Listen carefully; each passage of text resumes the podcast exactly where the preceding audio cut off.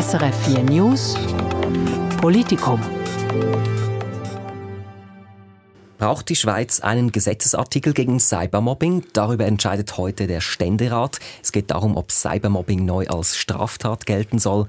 Der Nationalrat hat dem schon zugestimmt. Und bei mir zu Gast im Politikum ist die Urner Ständerätin Heidi Zgracken von der Mitte-Fraktion und daneben steht Andrea Caroni aus dem Kanton Appenzell-Ausserrhoden von der FDP. Willkommen im Politikum. Dankeschön. Danke. Heidi Zgracken, was verstehen Sie eigentlich unter Cybermobbing? Ja, im Grunde genommen ist es ja, man könnte meinen, ein neues Phänomen, aber es gibt es schon länger. Also es ist wirklich das äh, ähm, Mobben oder Quälen von Personen in der Anonymität des Netzes, äh, was schwerwiegende Folgen haben kann. Es gibt ganz verschiedene Formen. Es gibt Hasskommentare, es gibt Beleidigungen, bedrohliche Nachrichten, Verbreiten von Falschinformationen, also alles, was man eigentlich in der Anonymität relativ leicht tun kann kann mit gesenkter ähm, Hemmschwelle, äh, was Menschen beleidigt, sehr oft heute natürlich Jugendliche äh, wird praktiziert und das löst natürlich große Belastungen aus. Ja, ich frage deshalb, weil das Phänomen ist gar nicht so einfach zu beschreiben. Also warum finden Sie dafür braucht es einen neuen Straftatbestand? Äh, es ist wirklich wichtig, dass man im Strafrecht gut überlegt, braucht es einen neuen Straftatbestand oder nicht. Und jetzt in diesem Fall bin ich doch der Meinung, ja, wir müssen etwas machen, weil das Phänomen zwar nicht ganz einfach zu fassen ist, aber doch für die Betroffenen sehr bedrohlich ähm, ist. Es hat zugenommen und das Strafrecht passt sich natürlich auch gesellschaftlichen Entwicklungen an, beziehungsweise muss sich gesellschaftlichen Entwicklungen anpassen und eben solche Phänomene auch ähm, aufnehmen. Beispiele für die Entwicklung des Strafrechts könnte man zum Beispiel sagen, äh, Gesetze gegen häusliche Gewalt oder äh, Gesetze und äh, Verfahren gegen Rassismusdelikte und so weiter. Ja, also das Strafrecht muss sich anpassen. Andrea Caroni, Sie finden nicht. Wieso nicht? Also vorab finde ich natürlich äh, Mobbing und Cybermobbing als Variante davon abscheulich, oder? Und ich glaube, auch als Vater zweier kleiner Kinder ist es eine meiner größten äh, Sorgen, dass einem Kind von mir oder einem anderen Kind so etwas passieren könnte, sei es als Opfer oder als Täter. Einfach das, um das festzuhalten. Aber das Strafrecht zum einen ist nicht äh, Allheilmittel, da gibt es bessere Instrumente. Ich glaube, den Kindern, namentlich sind es ja dann äh, jugendliche Kinder, ist am besten gedient, wenn die Täter mal erwischt werden. Das ist das, was auch am meisten abschreckt, wenn Täter wissen, ich kann mich nicht verstecken, ich werde erwischt. Das ändern wir natürlich nicht mit einem neuen Straftatbestand. Und das Zweite ist auch die Prävention namentlich in der Schule, oder wenn etwas vorfällt, dass die Lehrperson, dass die Schule sofort dorthin geht, zu den Eltern geht, zum Kind geht und einwirkt. Aber sogar wenn man fände, das Strafrecht wäre das Mittel der Wahl, müsste man feststellen, wir haben es ja schon. Es gibt ganz viele Straftatbestände, die die Mobbingverhaltensweisen in ihrer Vielfalt erfassen. Wir haben im Strafrecht die Drohung. Wir haben die Nötigung, wir haben die Beleidigung, äh, die Beschimpfung, wie sie heißt, wir haben die üble Nachrede, wir haben die Erpressung, wir haben Sexualdelikte. Es das, fast das halbe Strafrecht ist auf Mobbing anwendbar. Und hier geht es jetzt etwas um den symbolischen Schritt. Wollen wir das noch zusammenpacken in einer neuen Norm? Ich glaube, das würde mehr Abgrenzungsprobleme schaffen. Und es ist auch schwierig zu erklären, warum Cybermobbing einen eigenen Straftatbestand braucht. Mobbing ist ja ein größeres Phänomen und dass man mit dem heutigen Strafrecht schon erwischt. Ja, Heidi Zgracken, Andrea Coroni sagt ja, Beschimpfung, Drohung und Nötigung, das sind Straftatbestände, die wir schon haben. Wir haben gar keine Lücke, ist alles abgedeckt, sagt er. Ich glaube einfach, wenn man es mit einem eigenen Straftatbestand fasst, ist das halt trotzdem eine Sensibilisierung, eine noch stärkere Sensibilisierung in die Öffentlichkeit einerseits. Ich glaube, in diesem Bereich äh, in Bezug auf Prävention, die ich sehr unterstütze, und da wird im Übrigen auch viel gemacht. Ich habe jetzt im Vorfeld äh, das angeschaut, es machen Jugendseiten, äh, die Polizeidirektoren und so weiter haben Flugblätter oder Informationen Informationen, um hier aufmerksam zu machen auf die Prävention. Aber Trotzdem meine ich, dass hier, wenn man im Strafrecht direkt schreibt, das geht nicht, wir wollen das nicht in unserer Gesellschaft, dass man junge Menschen äh, so quält und an den Pranger stellt, dann hat das hier doch eine Signalwirkung schon auch in die Gesellschaft hinein. Und im Übrigen ist Cybermobbing ja nicht nur ein Thema, äh, das Jugendliche betrifft, sondern auch Erwachsene. Also ich glaube schon, dass Cybermobbing neben den großen seelischen äh, Problemen Problemen, Ängsten, Depressionen, alles das, was es auslösen kann, halt eben auch in der Wirtschaft Schäden verursacht, weil das auch hier in Bezug in der Unternehmenswelt ja. natürlich ein Thema ist. Ja, Sie sagen, es ist nicht nur bei Jugendlichen. Trotzdem, ich möchte noch schnell die Zahlen nennen. Also es berichten 29 Prozent der Jugendlichen, dass sie schon mal erlebt haben, dass jemand sie im Internet fertig gemacht hat. Ja, Andrea Garoni, Signalwirkung, das wäre doch was, äh, sagt Heidi Zkracken, wenn man das ins Strafgesetzbuch nimmt. Diese Signalwirkung braucht man nicht oder und Täter, die lesen auch nicht das Strafgesetzbuch.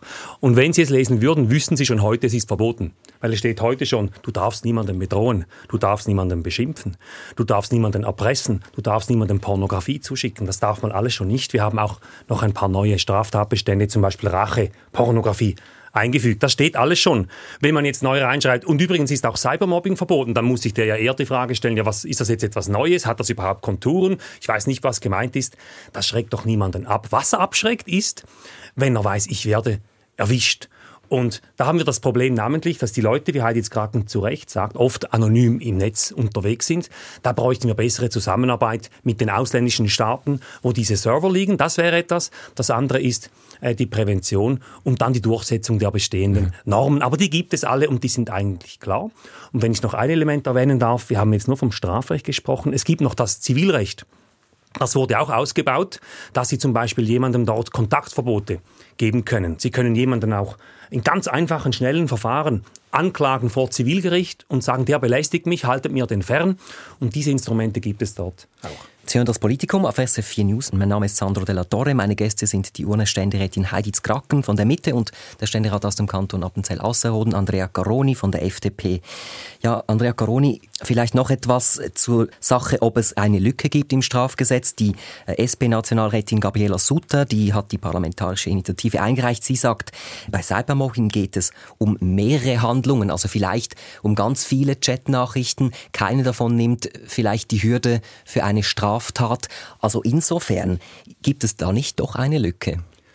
Ich sehe das Argument, aber die Gerichte bis hin zum Bundesgericht haben schon reagiert und haben gesagt, dass eine Vielzahl von vielleicht niederschwelligeren Handlungen, die zusammen aber eine Bedrohung, eine Belästigung ergeben, die können schon heute als Nötigung qualifiziert werden oder als Drohung qualifiziert werden. Wir sind jetzt erneut auch an den Überlegungen, ob wir einen Stalking-Tatbestand schaffen wollen. Dort geht es um eine ähnliche Frage.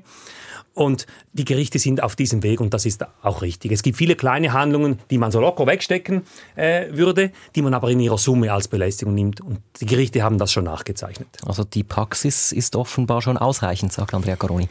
Äh, ich, ich bin der Meinung, dass die aktuellen Gesetze eben nicht ausreichend sind, um effektiv gegen diesen äh, irgendwie neuen Ta Straftatbestand des Cybermobbings äh, vorzugehen. Und ich bin überzeugt, dass ein spezifischer Straftatbestand eben die Strafverfolgung erleichtert, weil man fokussieren kann eben auf diese Besonderheiten des Cybermobbings, wie wir es jetzt angesprochen haben. Und für mich ist schon in diesem Zusammenhang Hang halt wichtig, dass wir hier den Opferschutz in den Vordergrund stellen. Und ich glaube, mit einem Cybermobbing, Straftatbestand können wir das besser tun, oder? Das äh, ganz Böse und perfide am Cybermobbing ist eben schon auch, äh, ich kann dem wie nicht mehr entfliehen als Jugendlicher, weil ich ja dauernd in diesen sozialen äh, Plattformen unterwegs bin. Und früher, wenn man mich irgendwie oder die Jugendlichen miteinander gestritten haben auf dem Schulhof, konnte man nach Hause und die Türe zutun und es war vorbei. Und das ist halt da nicht so. Oder es geht über Nacht weiter und vor allem ist halt ein einfacher Satz oder ein Wort oder ein Bild äh, erreicht in Sekundengeschwindigkeit Tausende von Leuten und das macht halt schon sehr, sehr viel mit äh, Betroffenen äh, bis hin zu schwersten Depressionen, seelischem Leid, bis hin zu Suizidgedanken. Und es haben auch andere Länder jetzt darauf reagiert. Und äh, für mich steht jetzt das hier wirklich im Vordergrund, dass wir ganz klar in die Gesellschaft hinaus auch signalisieren, das geht nicht. Und vor allem nachher, natürlich liest der Täter nicht das Strafgesetzbuch, aber nach der Tat wird er es sehen, aha, das war nicht gut, weil ich muss mit einer Konsequenz ähm, rechnen. Ja, wir sind uns ja einig, dass das Verhalten schlimm ist, das habe ich auch eingangs mhm. gesagt, und zwar Cyber oder nicht Cyber. Mhm.